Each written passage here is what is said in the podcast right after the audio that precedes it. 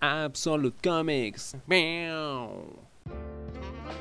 El dúo de Brian K. Vaughan y eh, Marcos Martín se vuelven a juntar para contar en esta ocasión una historia de la inmigración ilegal. Nos movemos al borde sur de los Estados Unidos y conocemos a dos personajes, una americana y un hondureño, que inicialmente no tienen nada que ver el uno con el otro, pero por esas cosas de la vida pues terminan cruzando sus caminos.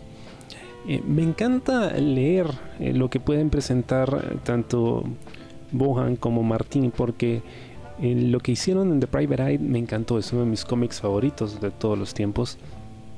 Y en esta historia no se guardan nada, hablan ¿sí? de la realidad cruda y dura de la inmigración. ¿no? Es un cómic que contiene cosas muy violentas, bastante gráficas, sin miedo a hablar del tema, que creo que es muy importante, y lo resuelven de una forma muy muy creativa, ¿no? ¿Qué pasaría si tú estuvieses del otro lado? Y aún mejor, eh, y es algo que yo aprecio muchísimo habiendo estudiado comunicaciones, ¿no? Que es eh, la importancia, el valor de, la comunicación, ¿no? Y lo importante y determinante que es esto para nosotros, incluso cuando se trata de nuestras vidas. A veces es algo que nosotros damos por sentado, porque estamos rodeados de personas con las que podemos comunicarnos a voluntad. Pero ¿qué pasa cuando estamos en un lugar que no conocemos, no hablamos el idioma, y esto puede determinar si vivimos o no? Ahora, la historia gira en torno a esos temas, y empieza, como dije, al sur de la frontera de Estados Unidos. Pero es mucho más que eso. No puedo dar detalles porque sería arruinar la magia de la sorpresa que se ve a partir del número 2 y 3 de la serie, ¿no? Porque esta es una serie corta de 5 números que ellos lanzaron a través de su portal Panel Syndicate, que es esta web donde ellos vendían su contenido por demanda y los usuarios podían pagar lo que quisieran por él y que eh, probó ser un éxito cuando publicaron originalmente The Private Eye. Una de las características que más me gustó de Barriers o Barreras es que está escrito tanto en inglés como en español, porque los protagonistas hablan ambos idiomas. Claro, no al mismo tiempo, sino que cada uno su propia lengua. Entonces cuando los vemos en Honduras o en Estados Unidos, pues hablan español e inglés respectivamente.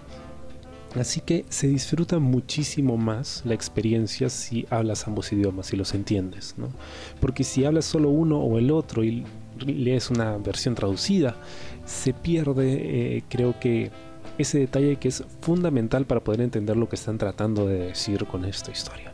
El arte de Marcos Martín es realmente espectacular. La forma en la que este tipo alucina, es, es muy, muy creativa. Me encanta la forma en que construye también las secuencias. Es un cómic diseñado para web, entonces tiene un formato rectangular.